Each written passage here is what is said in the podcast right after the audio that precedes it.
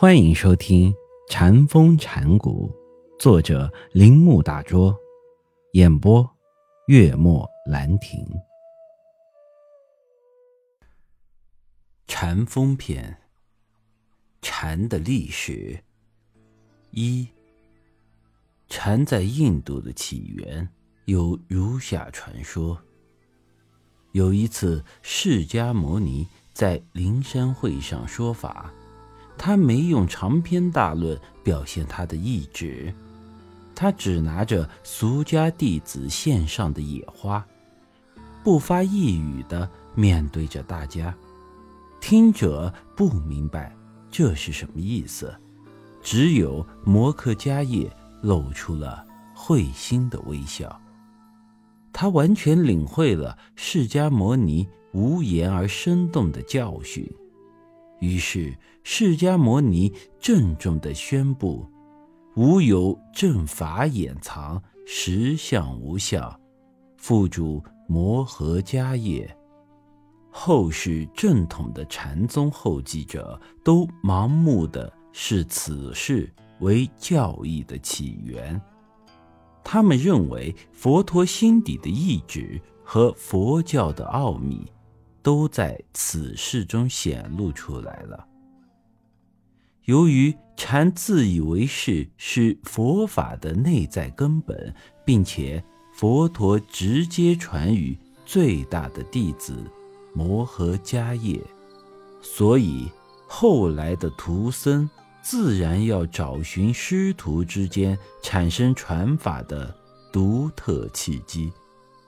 通常我们都知道。摩诃迦叶继承佛祖为众僧的领导者，但在佛祖特殊传禅与他这一点，在印度的佛教文献中尚未找到记载。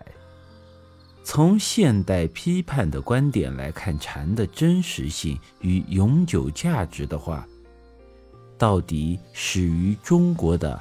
菩提达摩还是印度的佛祖，并不是多么重要的事。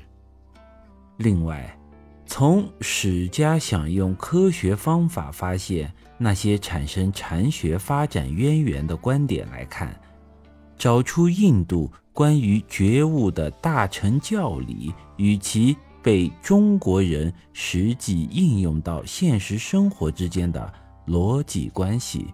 是唯一重要的事情。至于达摩之前禅在印度的特殊法尘，并非值得特殊关心的事儿，也不是什么具有重要意义的事儿。